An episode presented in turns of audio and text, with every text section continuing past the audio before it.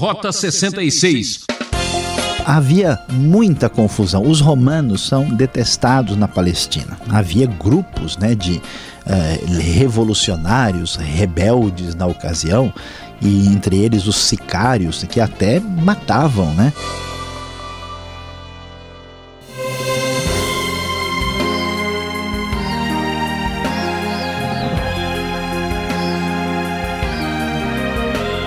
Este é o programa Rota 66, a trilha certa para evitar o engano e a confusão. Nossa expedição analisa o livro de Atos, hoje destacando o capítulo 22. O professor Luiz Saião comenta esta passagem com o tema O Procurado. Você acha que ser líder é coisa fácil? A vida dos apóstolos foi marcada por perseguição e incompreensão. Isso confirma a famosa frase de um ativista: a injustiça em qualquer lugar é uma ameaça à justiça em todo lugar. Fique conosco em mais essa emocionante aventura e conheça as lutas que um homem de Deus deve enfrentar. Vamos lá? você tem acompanhado o nosso estudo pelas páginas sagradas do Novo Testamento. E como nós vimos uh, no estudo anterior, Paulo está aqui encerrando a sua terceira viagem missionária. Ele está de volta a Jerusalém. Paulo agora está chegando na ocasião do Pentecoste, uma festa importante do calendário religioso judaico, e você pode imaginar que numa festa como essa, a cidade de Jerusalém está cheia, tem gente de toda parte que está chegando para uma das festas mais importantes da comunidade judaica. Então, a partir do verso 17, nós lemos o que o texto da NVI nos traz. Quando chegamos a Jerusalém, os irmãos nos receberam com alegria. No dia seguinte, Paulo foi conosco encontrar-se com Tiago e todos os presbíteros estavam presentes. Paulo os saudou e relatou minuciosamente o que Deus havia feito entre os gentios por meio do seu ministério. Vamos nos lembrar que a igreja de Jerusalém tem um papel preponderante nesta época e você ainda se lembra certamente que o grande concílio de Jerusalém aconteceu no ano 49, portanto, oito anos atrás. A partir desse concílio é que se concretizou de maneira bem clara clara a obra missionária entre os gentios. E agora Paulo está de volta e vai contar à igreja, dar uma espécie de relatório da sua obra entre os gentios. Por isso, o verso 19 nos diz que Paulo os saudou e relatou minuciosamente o que Deus havia feito entre os gentios por meio do seu ministério. E assim todos ficaram muito felizes e louvaram a Deus. E assim a, este eh, ambiente muito alegre é bastante claramente percebido aqui na sequência do verso 20, quando disseram a Paulo: Veja, irmão, quantos milhares de judeus creram e todos eles são zelosos da lei eles foram informados de que você ensina todos os judeus que vivem entre os gentios a se afastarem de Moisés, dizendo-lhes que não circuncidem seus filhos nem vivam de acordo com os nossos costumes. Que faremos? Certamente eles saberão que você chegou, portanto, faça o que lhe dizemos. Então vejam só a situação ainda difícil de ser resolvida na convivência entre judeus e gentios que tinham aceitado o cristianismo havia lá uma espécie de uh, palavra disseminada de que Paulo estava tentando desviar os judeus das suas tra tradições. E aqui precisa ser dito que Paulo, na verdade, não queria que os gentios fossem obrigados a se tornarem judeus. E também Paulo entendia que a lei não tinha mais a mesma função que tinha na antiga aliança e, portanto, muitos dos costumes antigos não eram mais praticados pelo próprio apóstolo, mas culturalmente ele era judeu e respeitava diversas das tradições do seu próprio povo. Então, o conselho dado a Paulo foi o seguinte: estão conosco quatro homens que fizeram um voto. participe com esses homens dos rituais de purificação e pague as despesas deles para que rapem a cabeça. Assim todos saberão que não é verdade o que falam de você, mas que você continua vivendo em obediência à lei.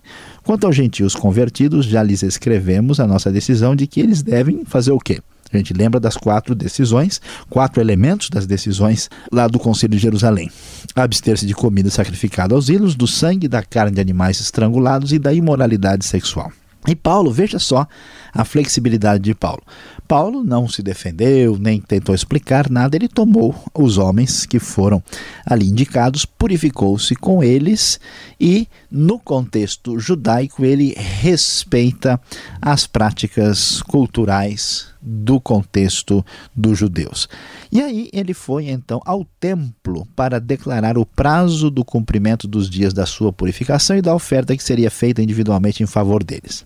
Quando já estavam para terminar aí os sete dias desse voto feito por Paulo com esses outros judeus, alguns judeus da província da Ásia viram Paulo no templo. E aí a confusão começou, porque estamos falando de Paulo, o procurado. Você pode talvez estranhar como assim judeus da província da Ásia, o que, que está acontecendo? A questão é que Paulo está em Jerusalém na ocasião do Pentecoste. Judeus de toda parte estão vindo para esta festa também. Alguns desses que vêm provavelmente de Éfeso, que conhecem Paulo de lá, quando percebem que Paulo está no templo, agitaram a multidão e agarraram a Paulo, gritando: Israelitas, ajudem-nos! Veja toda a confusão, porque estamos diante daquele que é o procurado destes que perseguem o evangelho de nosso Senhor Jesus Cristo. Eles então dizem: Este é o homem que nos ensina a todos em toda parte contra o nosso povo, a nossa lei e o nosso lugar. E, além disso, ele fez entrar gregos no templo e profanou este santo lugar. Eles, na verdade, tinham visto Paulo junto com Trófimo. Trófimo era amigo de Paulo e era Efésio. Ah, e acharam que Paulo tinha levado Trófimo para dentro do templo, que era proibido ah, pela própria lei dos judeus. A cidade então virou aquela confusão, apareceu ali, reuniu-se uma grande multidão. Eles então agarraram a Paulo, arrastaram-no para fora do templo, as portas foram fechadas e eles, na verdade, estavam tentando matá-lo. E nesse momento, o comandante das tropas romanas da cidade fica sabendo, ouve né, a respeito do assunto, que a cidade está um tumulto geral. Ele reuniu oficiais e soldados e correu para o meio da multidão. Quando viram o comandante e seus soldados, pararam de espancar Paulo. Observe aqui como a autoridade romana, na verdade, vai ajudar o próprio Paulo. O comandante então prendeu e ordenou que ele fosse amarrado com duas correntes. E assim ele começou a perguntar qual que era o problema e aquela confusão, a multidão, cada um gritando uma coisa, sem saber direito o que estava acontecendo. Paulo foi levado ali pelas tropas, pela ordem do comandante, para a fortaleza da cidade aqui, que certamente é a fortaleza de Antônia.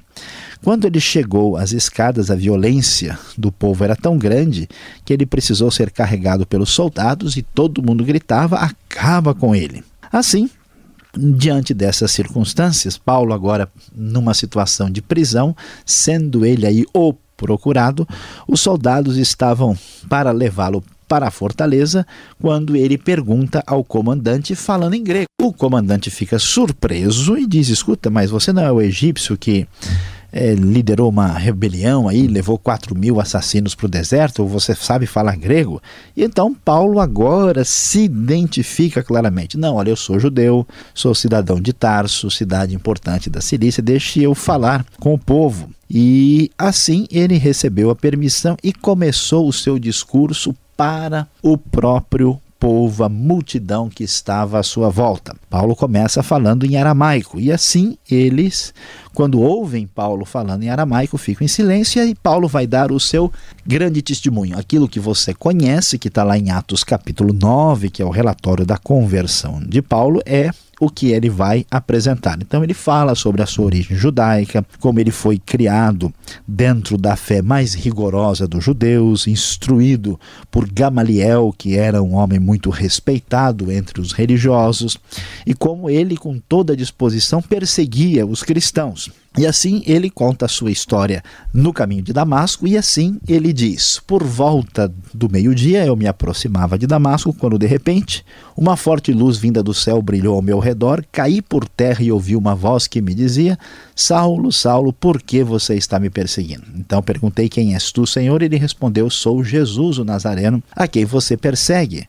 Os que me acompanhavam viram a luz, mas não entenderam a voz daquele que falava comigo. Paulo vai contar a história de como ele, que agora estava sendo procurado, a tinha tinha achado de fato a quem o seu coração no fundo tanto também havia procurado. E então ele conta o restante da sua história e como Deus revelou-se através de Jesus Cristo e agora ele estava convertido, reconhecendo que Jesus era o Messias e o, o Salvador. E assim, ele prossegue no seu testemunho até o verso 21. E uma coisa complicada acontece. No meio da história, quando ele ainda está contando o que aconteceu, ele diz que o Senhor disse para ele: Vá, eu o enviarei para longe aos gentios. Aí aquela multidão de judeus presos aos seus limites religiosos daquela ocasião ficaram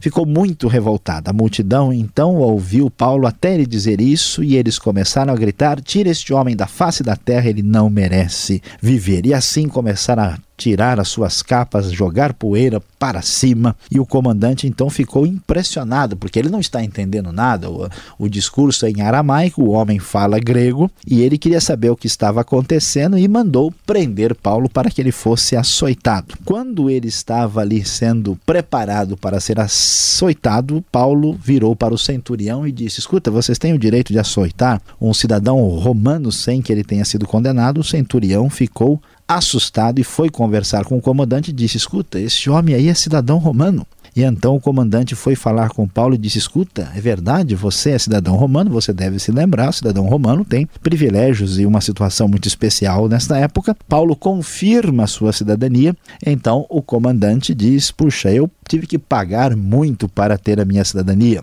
Paulo diz: Pois é, eu a tenho por nascimento. Assim, os que iam interrogá-lo saíram fora, não quiseram prosseguir e o comandante ficou alarmado diante disso.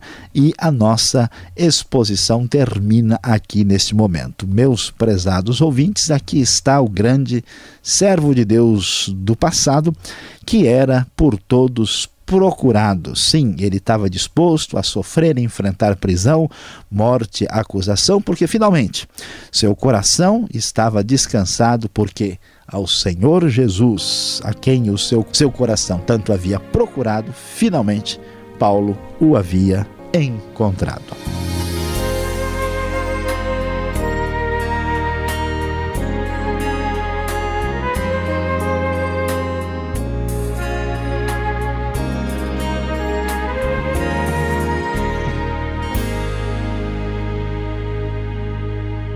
Já voltamos com mais reflexão. Você está no programa Rota 66, o caminho para entender o ensino teológico dos 66 livros da Bíblia.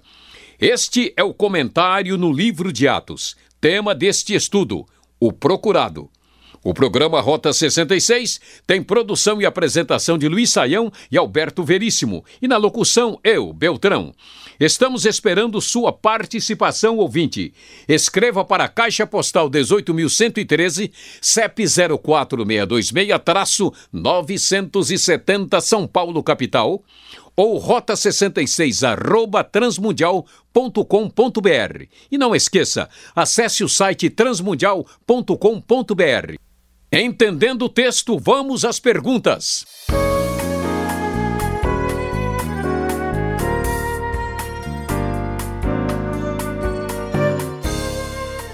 Voltamos agora com as perguntas, Atos capítulo 22 e parte do 21 você acompanhou. Professor Luiz Saião, Paulo é um sujeito admirável. Parece que às vezes ele tem uma atitude até dupla. Tem hora que ele é muito judeu, outra hora parece que ele é contra judeu. Tem uma explicação para esse fato? Pastor Alberto, uh, de fato, quando nós lemos alguns trechos, a gente fica um pouco confuso, né? Porque Paulo aqui, por exemplo, ele vai até fazer um voto, né? Acompanhar os judeus indo ao templo e depois nós vemos ele falando que a circuncisão não tem valor nenhum e criticando aqueles que querem praticar a lei. Como é que a gente entende esse tipo de atitude? O que acontece é que Paulo está falando principalmente ah, sobre a questão da lei em relação aos gentios. Nós temos alguns elementos claros na lei que envolvem os seus aspectos morais e teológicos que têm todo valor. Uh, mas temos elementos cerimoniais e elementos que se cumpriram em Cristo que não precisam nem devem ser praticados. Portanto, estas coisas uh, cerimoniais, quando uh, estava se querendo exigir que os gentios praticassem essas coisas ligadas à antiga aliança e cerimoniais, Paulo é muito claro: olha, não permitam que isso seja aceito. Mas quando uma pessoa é do contexto judaico e se comporta como um judeu, Paulo não tem problema nenhum, desde que isso não seja algo para o mérito da própria pessoa e seja um substituto para a salvação. Então os judeus estão se purificando cerimonialmente, entrando no templo. Paulo, como judeu culturalmente, ele vai lá e participa normalmente. É como ele fez, por exemplo, com Timóteo, que ele fez com que Timóteo fosse circuncidado. Então nós podemos entender né, que Paulo não tem uma atitude dupla, ele tem uma atitude contextualizada.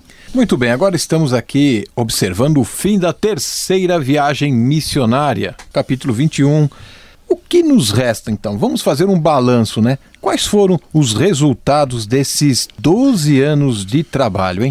Pastor Alberto é muito surpreendente porque como é que pode, né, em tão pouco tempo, né, a igreja primitiva, principalmente sob a direção de Paulo, pregar o evangelho em tantos lugares diferentes? Vamos nos lembrar que o evangelho chegou à Síria e da Síria, de onde Paulo parte, a igreja que está, vamos dizer assim, patrocinando, apoiando, né, a sua viagem missionária, ele sai de lá e Paulo faz uma tem uma vida um tanto quanto difícil, né, porque ah, eles levam, por exemplo, um auxiliar, como foi o caso do próprio João Marcos, e geralmente eles viajam pelo menos em duplas e enquanto um está pregando, o outro está preparando comida, está fazendo as coisas. Paulo, em certas ocasiões, ele mesmo vai trabalhar, né?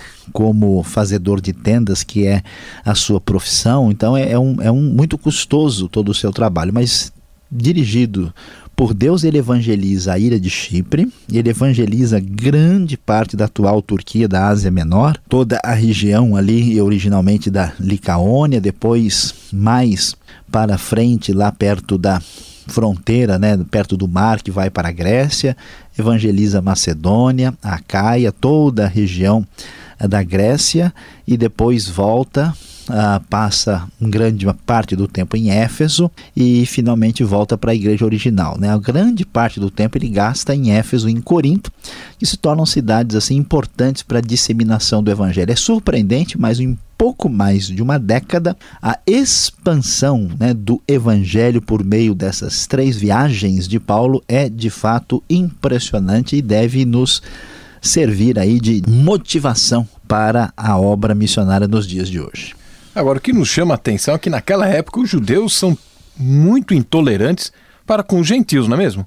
E E qual o problema deles com Paulo, que está chegando agora na capital? O problema, pastor Alberto, não é exatamente, vamos assim dizer, os judeus, porque o próprio Paulo também é judeu. O problema são alguns é, judeus que são especialmente intolerantes e a intolerância deles está relacionada com o fato é que eles entendem que a lei serve como justificação. Então, qual é a grande, a grande rejeição que eles manifestam aqui tão forte? O problema é que muitos gentios tinham interesse no, no judaísmo na época. E eles se aproximavam, começavam a conhecer. De repente surge Paulo falando da graça de Deus e o cristianismo, né, que, vamos dizer, facilita as coisas para os gentios.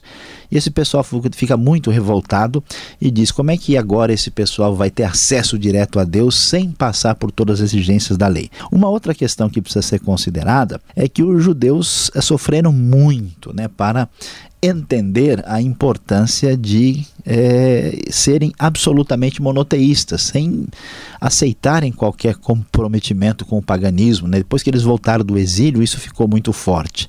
E agora, né, esses gentios, é, o modo de vida deles é bastante rejeitável. E de repente, esse pessoal que é pagão direto, uh, vai direto a Deus é muito para a cabeça deles. Então, dominados por essa incompreensão, eles reagem de modo duro contra Paulo e trazem todo o problema aqui de tentar, inclusive, matá-lo é, pelo seu sacrilégio de talvez ter colocado um uh, gentil dentro do templo que podia ser punido com morte. Agora, o capítulo 21 aqui de Atos, estamos observando o verso 38. Olha que estranho.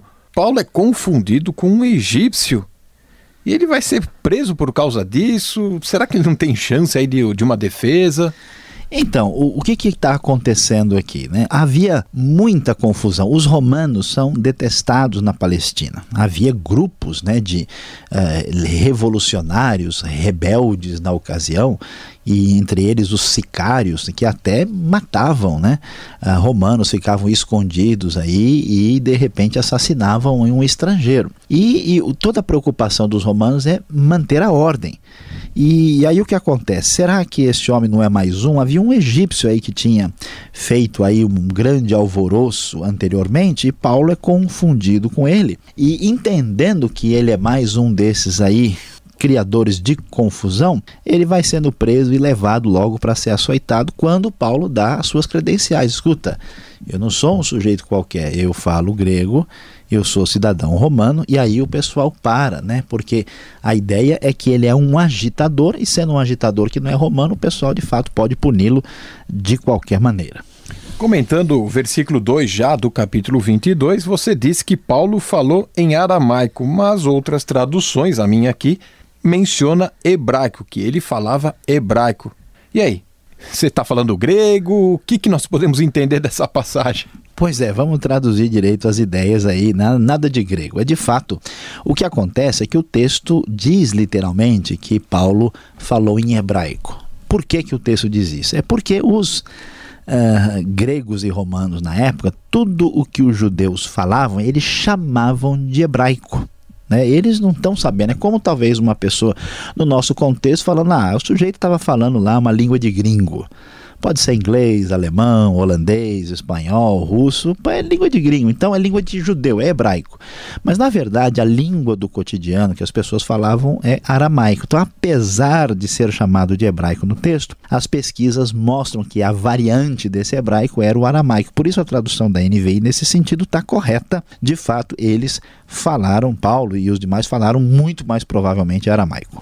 E o capítulo 22 é mais uma repetição, parece, né? relatos da conversão de Paulo. São diferentes, afinal, do capítulo 9, que já estudamos. Eles ouviram ou não ouviram a voz, então, hein? É, em alguns textos, quando a gente lê, né, Atos capítulo 9, verso 7, compara com 22, 9, parece haver uma espécie de confusão. Uh, parece que no, no, no 7, no capítulo 9, versículo 7, uh, ah, algumas traduções dizem assim que os que estavam acompanhando a Paulo ouviram a voz e não viram ninguém. E no capítulo 22, diz que eles viram a luz, mas não ouviram a voz. Na verdade, corretamente, algumas versões, como é o caso da NVI e outras, ajustam isso. No capítulo 9, Paulo diz que eles ouviram a voz, e no capítulo 22 diz que eles não entenderam o que a voz dizia. Então eles ouviram alguma coisa, viram a luz, mas não viram ninguém, ouviram uma voz, mas não entenderam o que ela falava. Aí a gente acaba tirando toda a complicação do texto. Bom, e agora você vai ouvir e entender a aplicação desse estudo.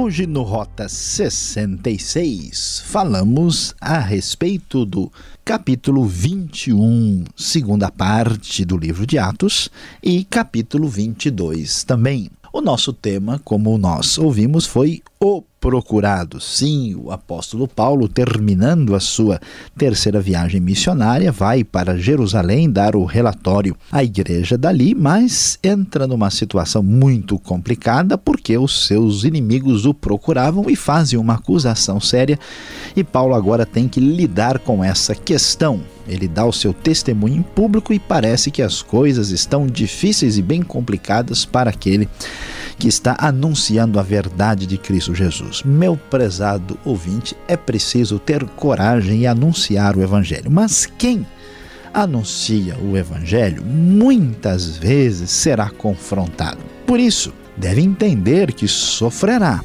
e, para isso, deve estar preparado.